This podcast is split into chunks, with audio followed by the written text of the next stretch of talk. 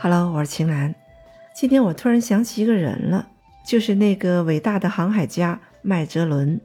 这个葡萄牙人在七百年前就领着西班牙的船队，完成了世界上首次环球航行。他的船队一五一九年从西班牙出发，经过三年航行，在地球上绕了一圈，最后回到西班牙。记得在出发之前，西班牙国王为他配备了五艘帆船。加上二百六十五名船员，在返回西班牙的时候，这支庞大的航海队伍最终只剩下了维多利亚号一艘帆船，船员就只剩十八名，包括麦哲伦自己在内的二百四十八名船员全部客死他乡。是因为遇上了大风暴呢，还是碰到了急流暗礁？其实啊，绝大多数的人都是死在一种奇怪的疾病上。这种病的症状是呕吐、腹泻、皮下组织出血，最后就是卧床不起，直到生命终止。麦哲伦生活的年代，没有人知道这种病的来历，他们认为这是海神的诅咒。直到公元一七五三年，也就是两百多年后，苏格兰的一名海军医生叫詹姆斯·林德，他发现了这种疾病的病理。他将这种病命名为坏血病。坏血病是怎么造成的呢？坏血病的成因就是长期不吃蔬菜水果，导致维生素 C 严重缺乏。也就是说，我们人类必须得吃水果蔬菜，否则就会缺乏维 C，就很容易得坏血病。但是有一个非常奇怪的例外：常年生活在北极地区的爱斯基摩人，也就是因纽特人。他们世世代代从来都不吃蔬菜水果，人家竟然也没有得坏血病。因纽特人世世代代生活在北极地区，北极圈里气温常年负二十度以下，天寒地冻，到处冰天雪地，再加上极昼和极夜的环境。什么是极昼极夜啊？就是一年当中一百九十天全是白天，一百七十天全是黑夜。他们根本没有四季分明、昼夜交替的概念，要么是永恒的太阳，要么就是无尽的黑暗。那种环境根本不适合植物的生长。因纽特人的饮食里从来就没有蔬菜的概念。你看，他们世世代代都不吃蔬菜，居然从未发生坏血病现象，这到底是怎么回事呢？我们先来看看因纽特人的食谱吧。因纽特人的家常便饭主要就是海豹、海象、鲸鱼、驯鹿，还有北极熊。你看，我们要掏钱买票才能看到的稀有动物，在人家因纽特人眼里，可不就是家常便饭吗？就跟我们在家里蒜苗炒肉一样稀松平常。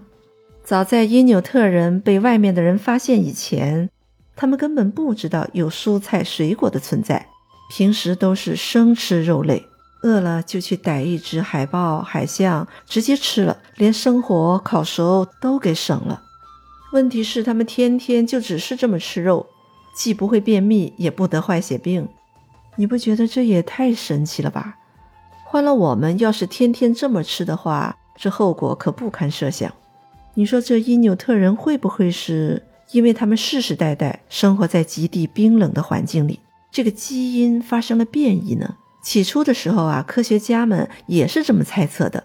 但是经过采集因纽特人的基因和我们平常人类的基因对比，发现一切正常，没有变异。后来科学家们就开始跟踪因纽特人的生活。经过长期的跟踪研究，这才揭开了真相：他们不得坏血病的原因，竟然是因为吃生肉。因纽特人呐，不但生吃动物的肉。还爱生吃动物的内脏，那些被他们捕获的驯鹿、海豹、鲸鱼等野生动物的肝脏、大脑都是他们的最爱。而这些身体组织都富含大量的维生素 C。说起维 C 呢，蔬菜里的含量确实要比内脏的高，但也有几种内脏的维 C 含量比较高，比如肝脏的维 C 含量就是最高的，其次就是大脑和心脏。因纽特人最喜欢吃驯鹿的肝脏和海豹的大脑，这样无形之中就刚好呢给自己补充了足够的维生素 C。说到这，你也许会问：我们不是一样有很多人也吃动物肝脏吗？这样也可以补充到足够的维 C。这个问题就要牵扯到生物常识了。维生素 C 是一种相对不稳定的微量元素，它最怕高温，它最多能承受八十度的温度，一旦超过八十度就会被破坏、被分解。我们平时炒菜的温度有多高啊？焖炒大概一百二十度，热炒是一百八十度，爆炒就能够达到三百摄氏度了。你看。无论是哪一种炒菜的方法，都远远超过维 C 受热分解的限值，所以，我们平时熟吃的动物肝脏含有的维生素 C 其实已经微乎其微了。所以，我们还得吃蔬菜水果。如果蔬菜水果吃的量不够，还得另外专门补充一些维生素 C。因纽特人除了喜欢生吃肝脏、大脑，他们还有一道十分钟爱的美食。叫马克塔克，这又是什么东西呢？北极有一种鲸鱼叫独角鲸，因纽特人捕到这种独角鲸之后，就会用刀把鲸鱼的皮切开，把鲸鱼皮往下四厘米的地方切下来，直接蘸上盐就塞进嘴里生吃，据说口感相当不错。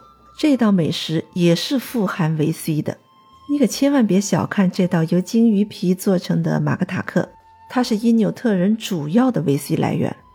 经过科学家们检测，一百克的鲸鱼皮中含有三十到五十毫克的维 C，而人体每天只需要十毫克的维 C，所以每天吃上二两马克塔克就可以有效的预防坏血病了。除了这道鲸鱼皮美食马克塔克，我跟你说啊，因纽特人还有一道顶级的美食呢。这道顶级美食叫做基维亚克。它可是因纽特人用来招待贵宾的佳肴，但我敢保证，绝大部分贵宾都是不敢品尝的，因为它足以颠覆你的饮食三观。这基维亚克到底是什么呢？它又叫腌海雀，腌菜的腌，大海的海，麻雀的雀。他们先抓来一群北极的海雀，大概要一百多只。这一百多只海雀不需要做任何的处理，是整只的，还带毛的。直接塞到一只大海豹的胃里头，再用海豹油把海豹的嘴巴给封住，然后放在北极的冻土下让它发酵。两年之后就可以挖出来直接吃。怎么样？这一道招待贵宾的顶级美食，你够胆尝吗？也是哈，一方水土养一方人嘛。人类作为万物的灵长，区别于动物的地方，不就是善于用智慧去战胜恶劣的环境吗？把身边可以利用的资源都要发挥到极致。因纽特人的饮食习惯也实在是迫于现实，迫于无奈。如果他们有足够丰富的食材，也不至于发明出这么奇葩的美食。这可真是太顶级了，差不多接近生化武器了都。好了，爱斯基摩人的美食咱们就先聊到这，下期再见。